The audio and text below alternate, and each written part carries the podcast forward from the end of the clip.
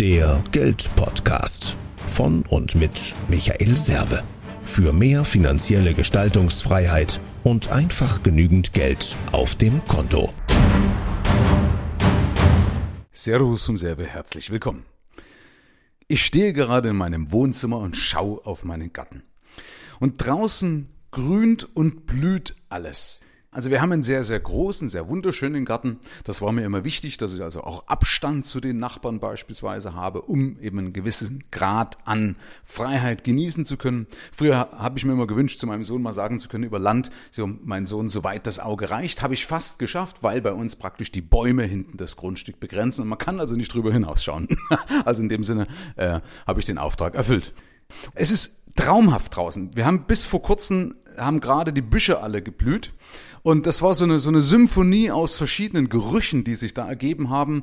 Äh, momentan blüht wieder der Jasmin und so weiter. Aber wir hatten draußen so einen Busch, ich kenne mich da jetzt nicht so gut aus wie meine Frau, aber der hat, da hat's gesummt, da hat's geblüht, das hat traumhaft gerochen und momentan äh, sind bei uns hier die ganzen Rosen in Aktion. Wir haben sehr, sehr viele, sehr schöne Rosen.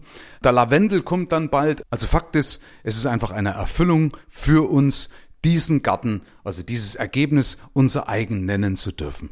So, warum erzähle ich dir das? Es heißt oft von Kollegen da draußen, ja, ein Eigenheim ist ein Draufzahlgeschäft. Ein Eigenheim ist kein Investment und demnach solltest du kein Eigenheim haben, sondern wenn dann eben zur Miete leben irgendwo äh, und nur als Immobilieninvestor tätig sein. So. Oft sind es ja Leute, die auch mit dieser Aussage wiederum Geld verdienen. Ja, kann man auch mal drüber nachdenken.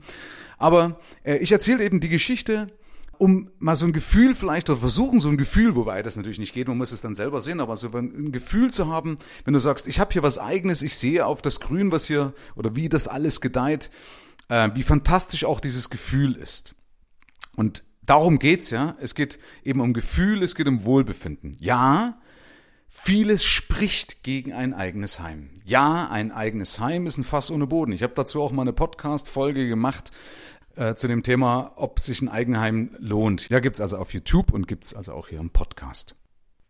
Also es mag sein, dass ein Eigenheim tatsächlich über die Jahre hinweg ein großes Draufzahlgeschäft sein könnte. Ja, wissen wir ja nicht. Am Ende wird erst, äh, werden die Toten gezählt. Kann ja auch sein, dass hier eine Preisexplosion da wäre. Aber darum geht's mir heute gar nicht. Sondern glauben die Leute wirklich oder glaubst du vielleicht auch, dass Investoren immer alles nur unter Renditegesichtspunkten sehen?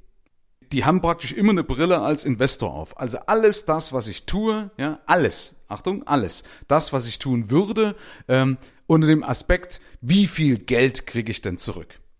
Weil in meinen Augen wäre das wirklich armselig, wenn die Leute, die das vorgeben da draußen, ich will ja keine Namen nennen, um niemanden ans Bein zu pinkeln, aber die, die das vorgeben, dann wäre das sehr armselig, wenn die sich wirklich daran halten würden. Denn wie rentabel ist es, Kinder zu bekommen?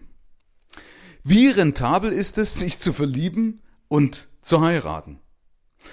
Also nochmal zum Mitmeißeln. Du kannst nicht alles in Geld aufwiegen. Und man sollte auch nicht alles in Geld aufwiegen. Denn was ist der ROI, was ist der Return of Invest von Wohlfühlen? Und ich stehe dafür, dass Geld geprägte Freiheit ist. Aber hier auch dafür, sich leisten zu können, nicht immer auf den Ertrag zu achten. Also es sich leisten zu können, dass ich nicht immer alles unter Rendite-Gesichtspunkten sehen muss, hey, das hat mit in meinen Augen mit Leben nichts zu tun.